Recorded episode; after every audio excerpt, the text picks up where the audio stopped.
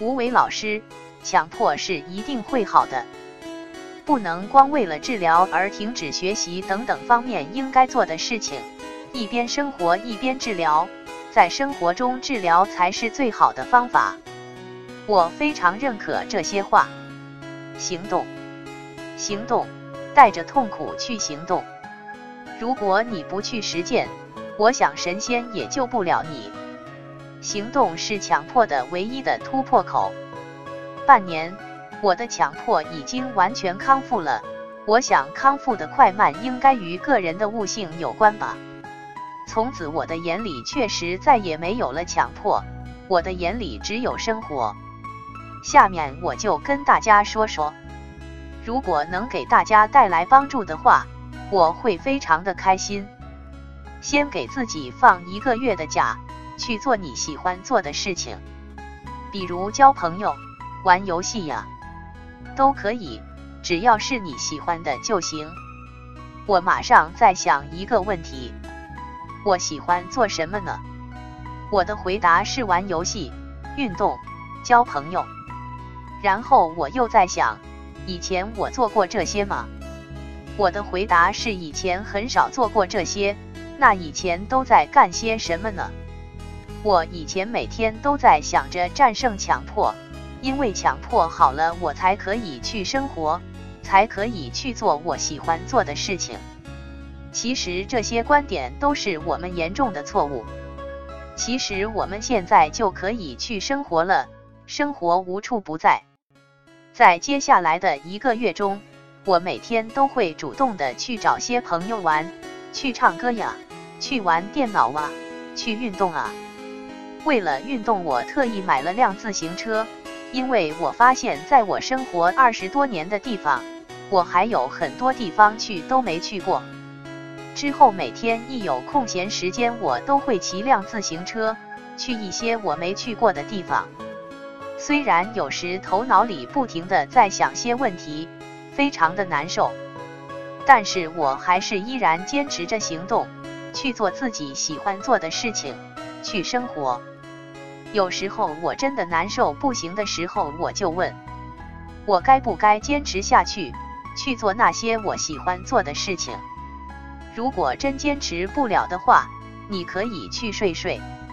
但是我没有睡觉，依然坚持着。可能是森田的精神已经进入了我的体内，森田在我眼里其实就是一种积极的精神。我们都不要执着于里面的理论了。理论和现实还是有区别的，只有自己体会的出来的理论才是真正的理论呐。痛苦并快乐着，有痛苦也有快乐。我们大家就是太注重痛苦的时候而排斥快乐的时候。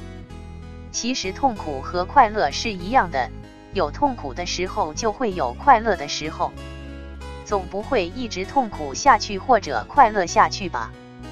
所以，不管是痛苦还是快乐，我们都得用一种平和的心态去面对。最后，用一句总结的话来说吧，就是去生活吧。生活是最好的药。当然，对每个人的指导会有不同的方法。在这半年来，一步步我都在扎扎实实的走，坚持下去，带着痛苦坚持下去。突然有一天，我发现了我的强迫症状完全消失了，我已经完全康复了。说的对，那些整天想着强迫好的人，永远都好不了；那些不想好的人，反而好了。这是为什么呢？因为你每天都想着强迫这件事情，你的兴奋点永远都停留在强迫上，在整个过程中。我觉得有一种拔河的感觉，一边是生活，一边是强迫、焦虑、恐惧。举个例子来说吧，强迫生活总共十分，当你生活的力量大了一分的时候，反之就是强迫的力量少了一分。当你生活可以打九分时，你的强迫基本上已经康复了。为什么呢？